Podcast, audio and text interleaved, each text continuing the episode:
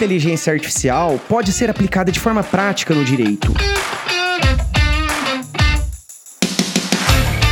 O avanço da inteligência artificial em nosso cotidiano parece ser um caminho sem volta. E à medida que a IA evolui em diferentes campos da sociedade, é natural observarmos sua maior participação no direito. Mas quando falamos de IA na advocacia, surgem mais perguntas do que respostas. Qual a sua real contribuição para os advogados? Quais os limites éticos de sua aplicação? Eu sou Leandro Ramos e esse é o Juridicast, o seu podcast de marketing jurídico. Para debater esse apaixonante assunto da IA no direito, tenho o prazer de receber no Juridicast o Renato Opsiblum, que é advogado, economista e professor coordenador coordenador de cursos de pós-graduação em Direito Digital e Proteção de Dados de diversas faculdades. Renato, seja muito bem-vindo ao Juridicast. Obrigado, Leandro, um prazer e deixo aqui os meus cumprimentos digitais pelo trabalho e pelo conteúdo que você traz nos seus podcasts. Sou fã. Obrigado, Renato. Fico feliz em saber. E pra gente entrando aqui no nosso bate-papo de hoje, né? É, ao seu ver, Renato, quais são os principais benefícios que a inteligência artificial traz para o meio jurídico? Fazer um paralelo. Tá. Lá um, um pouco antes de 1995, 95, quando nós tivemos, aliás, começo da década de 90,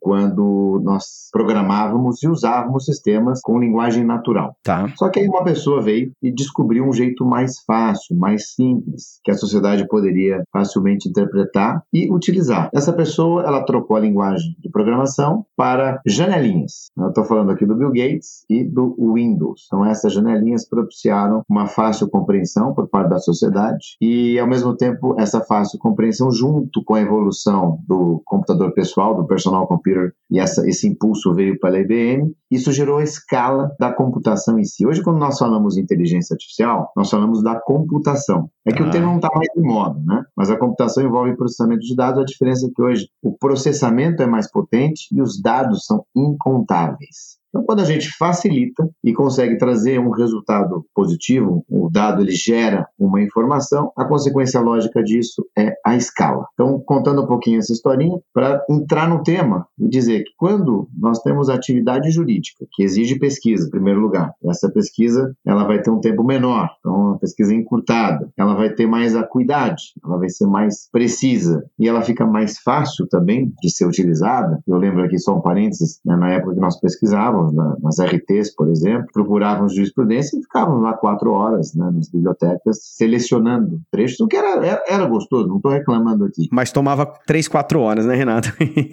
três, quatro horas. Hoje nós encurtamos esse tempo para alguns minutos, se, se muito, se muito. Exato. Então temos mais conteúdo, conteúdo mais preciso, de uma forma mais simples, objetiva, e a consequência disso, dentro do tema inteligência artificial, outras tecnologias nem tanto, a consequência é uma economia de tempo e uma maior precisão. Porém, como eu trouxe aqui o tema precisão, aqui vem o alerta. O que eu posso dizer com certeza, sem medo de errar, com 100% né, de, de acuidade aqui, é que sistemas erram. Né? Bugs são nativos, são naturais da programação da informática, da computação, da inteligência artificial. Então aí nós já trazemos aqui um momento de atenção, nem tudo aquilo que nós temos como resultado a partir do uso desse processamento de dados avançado, vide inteligência artificial, não, não tão inteligente assim ainda, mas nem tudo aquilo pode ser considerado ativamente ou com 100% de certeza que aquilo realmente é real. Até porque, Leandro, qual é a base? Quais são os dados que são utilizados para alimentar esses sistemas? São dados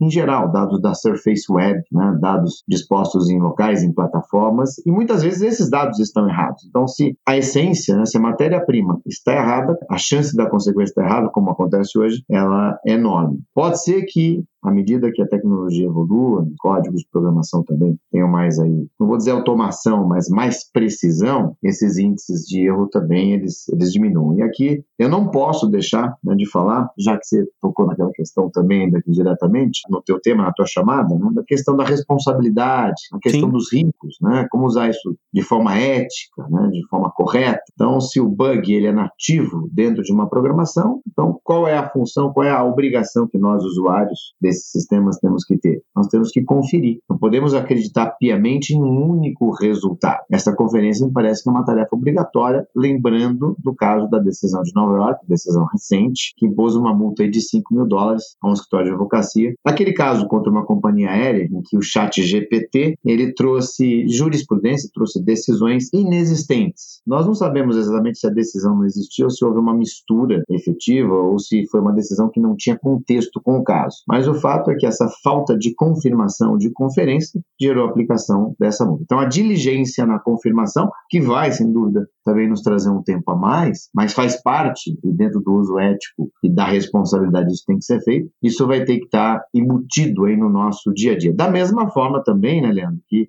eu entendo que nós caminhamos hoje também para o momento em que nós é, usaremos essa inteligência artificial também com dispositivos anti-inteligência artificial, né? aqueles que trazem informação dizendo, olha, esse conteúdo foi gerado artificialmente. Isso acontece muito, nós usamos muito isso na academia, em aulas, etc. Não com tanta precisão, diga-se de passagem, mas acho que no dia a dia isso vai virar também uma prática comum, né? uma espécie de briga de, de gato e rato. Mas sistemas né, que conseguem a partir de atividades que são repetitivas, trazer respostas mais diretas num tempo menor e com mais profundidade, eles tendem sim dar certo e deverão sim ser utilizados aí pela advocacia, como já utilizamos com as devidas cautelas, já utilizamos até a título de teste de experiência no nosso dia a dia jurídico. Eu uso o chat GPT versão 4, uhum. o próprio História também faz testes com relação a isso, com muita, temos até uma cartilha específica né, sobre o uso do chat GPT, inclusive,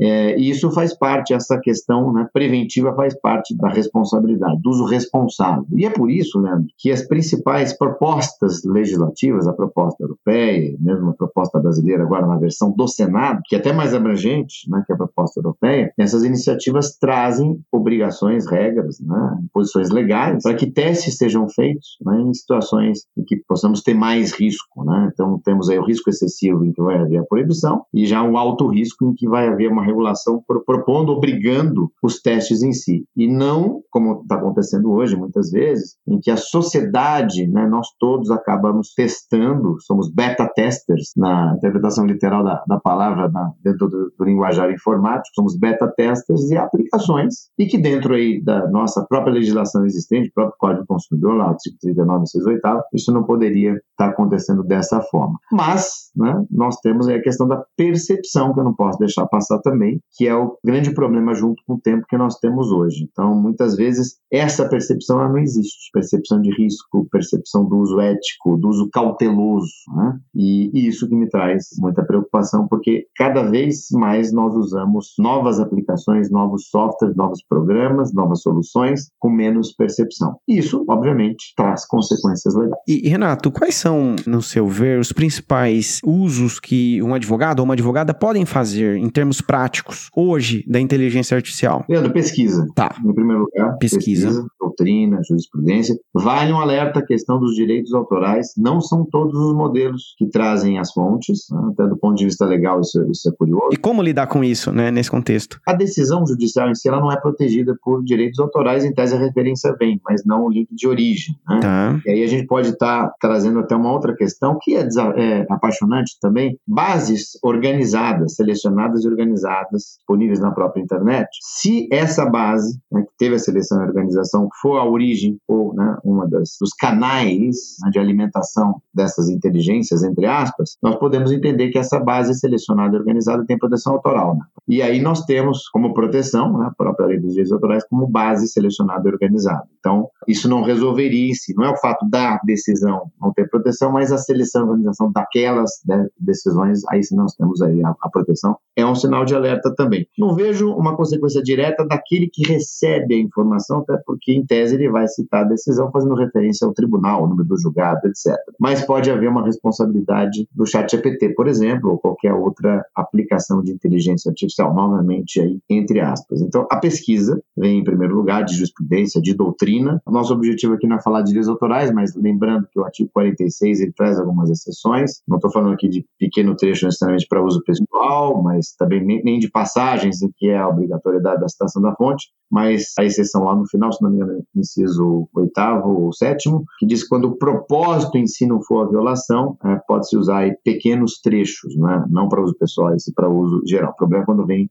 né? não vem um pequeno trecho, vem o conteúdo integral. E as violações de direitos autorais custam caro, seja do ponto de vista indenizatório, seja do ponto de vista penal, inclusive, né? lembrando lá do 184 do nosso, do nosso Código Penal. Então, pesquisa, doutrina, jurisprudência, como modelos né, de inspiração, vou focar bastante em inspiração e não uso né, no ICRU, mas inspiração de alguns modelos de peças, nem todos.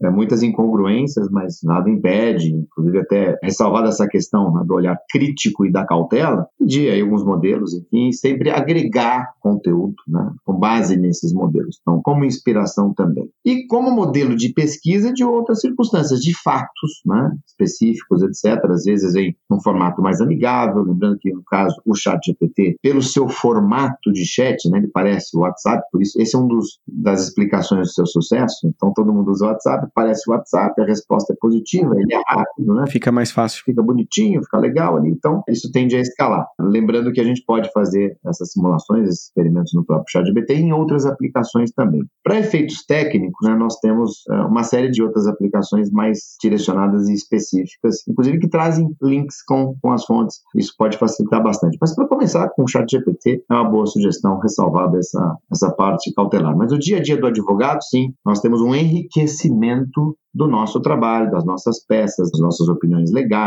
dos pareceres e até da, da, da nossa própria comunicação. Outro dia eu fiz um, um, teste né, aqui dentro do escritório, mandei no nosso canal de comunicação, acho que foi uma saudação, elogio, alguma coisa assim, e usei um pedaço do chat GPT, e aqui somos 200 e, em torno de 270 pessoas, mais ou menos. Tá. Uma pessoa falou, ah, Renato, você usou o chat GPT, né? E foi o, o meu sócio, Marcos, que é o meu sócio mais antigo, é Marcos Bruno, isso aqui vai para você, né? ele é mais técnico, ele, desenvolveu e fundou o segundo provedor de conexão à internet na época. Eu falei, como é que você viu? Não, primeiro que estava muito, muito grande, muito robusto, né? era uma interna de comunicação, de saudação. Então aí é uma outra questão também que envolve a percepção, dentro daquele contexto, né, das pessoas desconfiarem e aí num segundo momento não valorizarem tanto aquele resultado. Né? Mas no dia a dia da advocacia, sim, temos muitas aplicações. E Renato, ao seu ver, quanto que o Brasil está evoluído ou não, né, no uso de IA no direito? O Brasil é muito evoluído, Leandro, na É. tecnologia. O brasileiro ele é muito curioso. Sim. Ele usa. Eu brinquei, falei, somos beta testers. Os próprios tribunais brasileiros eu sempre elogio muito. Eles têm uma facilidade enorme em comparação com tribunais de outros países de adaptação e também de assertividade na compreensão né, de decisões relacionadas a questões ligadas a tecnologias, a novas tecnologias. Mas seja pela curiosidade, seja pela necessidade, seja pelo nosso tamanho, inclusive o volume né, de, de advogados, o tamanho da população brasileira, e hoje nós temos aí um bom grau de inclusão digital também, nós temos aí bons destaques seja no uso de redes sociais e comparativamente trazendo aqui também para o uso de, de, inteligência artificial, entre aspas, desses modelos. É, o Brasil já experimenta bastante. Nós já temos casos, decisões judiciais, inclusive, né, a primeira decisão lá, a sétima vara civil de Bauru, envolvendo, se não me engano, foi um médico que investiga, ou investigava assédio sexual, ele foi catalogado, foi indexado como autor de assédio sexual. Olha só. Uma liminar proferida na sétima vara, obrigando a plataforma a fazer essas correções, interessante. Existem questões do dia a dia também que já são questionadas. Existe uma aplicação direta e objetiva para aqueles que trabalham com escala, processos né, repetitivos, tudo que envolve repetição tende a aceitar melhor o uso da estrutura de programa de processamento de dados, de informática, de computação, vamos usar de novo esse termo tradicional, até porque são situações repetitivas. Tudo que é repetitivo, né, agora saindo um pouquinho da resposta de conteúdo, mas de modelos né, informatizados, tudo que é repetitivo será substituído, sendo que é mais barato, é mais etc. Mas não são todas as atividades jurídicas, não. Eu diria, são poucas. A exceção é você escalar. A nossa atividade jurídica, ela não é uma atividade exata. É uma atividade que depende de muitas e imprecisas variáveis. E para os meus alunos eu costumo dizer o seguinte: olha, entre vai uma audiência de conciliação, apenas simples, nada demais. Entre sem falar e saia mútuo. Né? Então não acontece nada, só entra e sai. Só ali você vai ter a chance de olhar para a parte, olhar para o seu colega, né, para o seu outro advogado, seu adverso, para o conciliador ou para o juiz, dependendo da circunstância, de fazer contato com outras pessoas, de estar tá num ambiente diferenciado, de ter uma inspiração, tudo isso pode acontecer. E isso são modelos que a inteligência artificial não vai, ou qualquer modelo de programação, não vai ser capaz de prever. E aqui eu vou adicionar uma outra camada, isso é muito recente, tem no máximo cinco dias, de um estudo feito por um professor de Oxford, que foi um dos primeiros a tratar desse tema, inteligência artificial e substituição de profissões lá em, em 2014. Ele fez um novo estudo agora e chegou à conclusão que profissionais mais experientes, mais velhos mesmo, mais experientes, segundo esse estudo, jamais serão substituídos em função da quantidade de experiências, né, de situações que essa pessoa, que esse profissional viveu, e isso gera dentro da sua cabeça todo um tratamento, no termo da LGPD, de, de dados que ele experimentou, e nem sempre esses dados ficam guardados, mas, mas aí vem a, percepção, vem questões de espírito, o palpite, né, a partir de toda essa experiência, e isso não pode ser mensurado nem parametrizado, isso não é repetitivo. Então me parece que existe aí também agora uma tendência de valorização também de profissionais mais experientes, sem falar na questão né, da idade, diversidade, etc. E Renata, aproveitando o gancho aqui, como é que você acha que a, a IA lida com a subjetividade e nuances que estão tão presentes no direito? Ela não lida, ainda não é Ela capaz. não lida a discricionariedade, né, a subjetividade, a casuística, né, o caso concreto, é, isso não é repetitivo, isso não é né, parametrizável, isso não é programável. Então é isso que faz toda a diferença. Estamos citando aqui a atividade jurídica, né, a partir da nossa discussão, nosso debate, do seu canal, fantástico canal, mas também atividades médicas. Né? Claro que em interpretações de exames, etc., pode ter mais acuidade, mas pode ser uma interpretação fria e exata, não significa, a partir da experiência de um médico, que aquilo vai evoluir para uma determinada patologia. Então, essas questões da casuística, aí realmente a experiência vale mais. Isso ainda, por enquanto, por enquanto, não é possível de ser substituído. Os modelos de programação hoje não conseguem fazer isso, até porque trabalhamos ainda com modelos lógicos, profundos, mas modelos lógicos, né? O deep learning, a partir aí do e a consequência do, do deep learning, uh, aliás, o machine learning pode se aprofundar a partir do, do deep learning no, no curso de redes neurais, que são as redes semelhantes aí aos nossos neurônios, toda essa multiplicidade, eles são lógicos. Né? Os nossos neurônios, eles começam com uma lógica, mas eles não terminam necessariamente com uma lógica, né? Percepção, palpite, etc. e daí por diante. E Renato, quais são as implicações éticas e legais do uso da IA no, no campo jurídico? Olha, nós temos o uso responsável, como né, tá. conversamos no início do, do nosso bate-papo. Podemos ter questões de responsabilidade civil importantes, isso no dia a dia da advocacia, e no uso comercial, no uso da sociedade, sem dúvida nenhuma, muitas questões de, de responsabilidade direta. Hoje ainda não temos né, um arcabouço, uma estrutura legislativa específica, teremos muito em breve, talvez até antes da União Europeia em si, mas temos a nossa estrutura de Código Civil, né, estrutura inclusive de Código Penal, vou citar isso, já explico,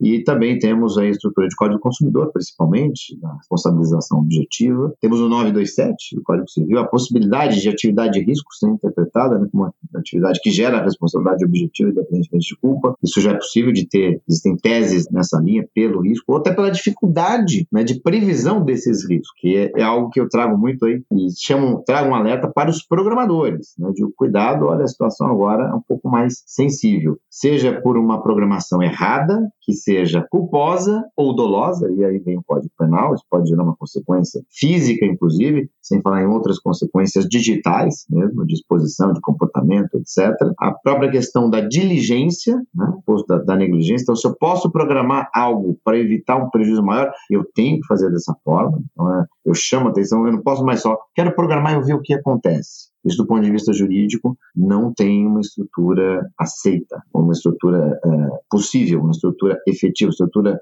eu diria, ética e legal. Né? Hoje a programação é uma atividade muito sensível e muito importante. Então, nós, eu aproveito para trazer o conceito não só ético da sua pergunta, mas o conceito também da responsabilidade, o conceito legal com a estrutura jurídica que nós temos e a nossa dependência por esses sistemas, por esses programas de computador cada vez mais intensos. Hoje mesmo aqui nesse bate-papo aqui nós temos né, um programa por trás disso, uma plataforma por trás disso, que alguém programou, alguém desenvolveu, e aí nós podemos aí até... E se tiver um código oculto, por exemplo, que vai gravar esse conteúdo não pelo Leandro, mas vai gravar e vai encaminhar para uma outra pessoa, vai expor, eventualmente poderia expor, não é o caso aqui, mas a nossa privacidade, ou violar os nossos direitos autorais, etc.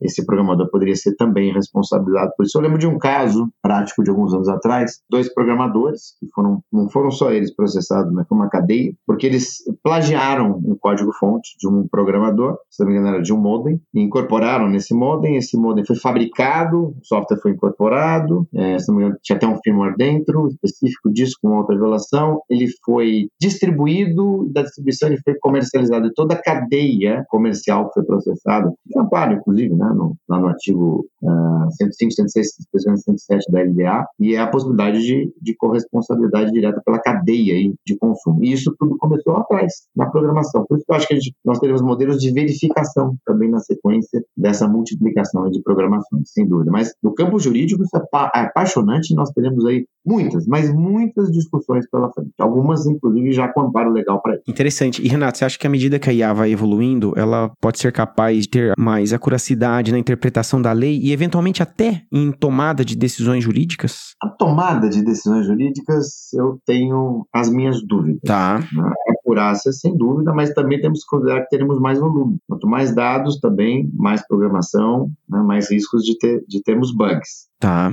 Vamos aperfeiçoando, mas o volume também ele pode, não vou dizer anular, mas prejudicar essa correção programática, vamos chamar assim. Agora, o, o sistema decidindo, quando for algo repetitivo, idêntico, sem dúvida. Tá. Isso vai ajudar bastante. Aliás, eu vou fazer um parênteses. Sem dúvida do ponto de vista estrutural, não do ponto de vista legal em si, que você vai ter direito ao recurso. Por exemplo, se o recurso, se eu já sei qual é a decisão do sistema que eu vou recorrer, então eu não preciso recorrer. Né? Isso Exato. fere o dorso da estrutura do grupo grau de, de jurisdição administrativa contencioso, inclusive. Então, nessa circunstância, inclusive na própria Lei Geral de Proteção de Dados, quando houve essa discussão da revisão né, da, do tratamento de dados automatizado, isso foi muito debatido e hoje nós não temos mais, e na versão da lei da nós tínhamos a questão da possibilidade da revisão ser também automatizada. Não. E no sistema jurídico isso não seria possível. Posso ter até uma primeira decisão automatizada, mas a segunda não vou poder, né? Ou vice-versa. Mas acho que a primeira premissa é mais possível de ser, de ser aceita. Então, o juiz robô dentro da estrutura legal que nós temos hoje, a partir aí da, da possibilidade de recurso, devido ao processo legal, etc., fica muito difícil. Nós podemos ter, sim, decisões de mero expediente, decisões, despachos repetitivos, isso já acontece, né? já há muito tempo, inclusive, com modelos né, que vinham no papel, depois esses modelos foram para o disquete, né? disquete foram para as mídias, as mídias foram para os dispositivos, hoje está em nuvem, e o próprio processo eletrônico já traz esses modelos, mas não a parte decisória em si. Então, você aproveita estruturas, então, no seu dispositivo, na sua, né, no seu detalhamento, na sua fundamentação, no seu dispositivo, mas é, o core, né, assim, o, o grande conteúdo, a justificativa fática com encadeamento jurídico, isso vai ficar. E até acho que em breve teremos aí leis específicas estipulando isso e proibindo o uso automatizado dessa forma excessiva. Ele será um, será um uso parcial, a parte da decisão será talvez até obrigatoriamente por lei da pessoa humana, por questões de justiça. Olha só. E Renato, trazendo essa discussão ainda para um outro campo que você domina bastante, né? Ao seu ver, quais são os desafios em relação à privacidade e segurança dos dados ao se utilizar a IA no campo jurídico? Helena, temos as questões da própria programação, como Como você mencionou, né? O próprio programador vai ter essas, até, você falou privacidade, dados pessoais, privacy by design, já está previsto na LGPD, Lei Geral de Proteção de Dados, privacy by default. Design eu coloco no projeto, na programação, vou ter que ter na programação proteção de dados, obrigatório, senão vai gerar uma infração, pode gerar sanções para a NPD e até decisões do Poder Judiciário em cima disso. Segundo, aqueles controles estão lá, deverão vir pré-ativados. Aí o usuário que, por sua conta e risco, vai desativar ou não. Então, temos essa questão da responsabilidade do programador e a responsabilidade do usuário também. E aí a gente traz aquela, novamente aquela percepção. E nesses modelos, até chamei de beta testers no início, o próprio chat GPT na primeira versão, tudo que se colocava ali, né, é, por isso que é generativo, né, supervisionado, tudo que você coloca ele usa para melhorar né, e guarda aquele dado pessoal, etc. Se eu coloco um dado com tratamento inadequado, se eu coloco um dado sigiloso, um dado que viola algum direito de imagem, etc., aquilo em tese ficaria lá. Hoje você pode até restringir um pouco isso, existem questionamentos técnicos da eficácia, né? mas há essa possibilidade. Isso veio depois que a Garante della Privacy, a autoridade italiana, bloqueou o chat GPT lá, mas depende também daquele que está usando a ferramenta. Né? Então, ele pode colocar dados ali, né? e essa colocação de dados podem ser dados que ele tenha também que não podem, não possam ser colocados ali. E a gente volta naquele velho dilema da leitura dos termos de uso, dos riscos, né? do que aquela ferramenta faz, como ela processa aqueles dados, o que vai acontecer quando alimentá-la, por quanto tempo aquilo será guardado, né? e daí por diante. Então, existem sim riscos aí educacionais, de percepção, riscos legais importantes também, e isso vai ser tudo muito potencializado daqui para frente. Renato, o nosso episódio está muito bom, mas a gente está caminhando para o final e para a gente fechar, como que você vê o uso da inteligência artificial como um meio de acesso à justiça e até de promover igualdade de oportunidades? Leandro, sem dúvida, temos aí uma facilitação, aí sim, o uso da inteligência com modelos de programação, de softwares, uhum. de plataformas, né, de sites, que facilitam o acesso à justiça de forma mais simplificada, sem necessidade de, de etapas, por exemplo, de forma amigável, de forma didática, com sugestões, inclusive, olha, você teve um problema de qual natureza? Olha, então quer usar esse modelo aqui para fazer? É isso que realmente aconteceu? Olha, esse caso aqui já aconteceu num outro processo dessa forma, um juizado especial, por exemplo, né? Então vejo aí é, como a automação a partir do processamento de dados da com o uso, entre aspas, da inteligência artificial, vai baratear, vai facilitar, vai aproximar né, atividades aí jurisdicionais e outras atividades administrativas, sim, do cidadão. Isso é muito positivo, isso é cidadania digital, isso é inclusão digital. É um aspecto muito positivo que, que você muito bem lembrou, sem dúvida. Legal, Renato. Eu gostaria de agradecer a sua participação aqui no Juridicast. Foi um prazer imenso tê-lo aqui. Já deixo meu convite para você voltar novamente, tá bom? Agradeço, o convite já está aceito. Receba aqui os meus cumprimentos cumprimentos digitais aqui por tudo que você tem feito novamente. Obrigado. Fico à disposição de todos aí, as minhas redes sociais todas, arroba Renato Ainda sou eu que faço essa interação com o ser humano. Terei muito prazer em interagir com todos. Um grande abraço, fique com Deus. Obrigado.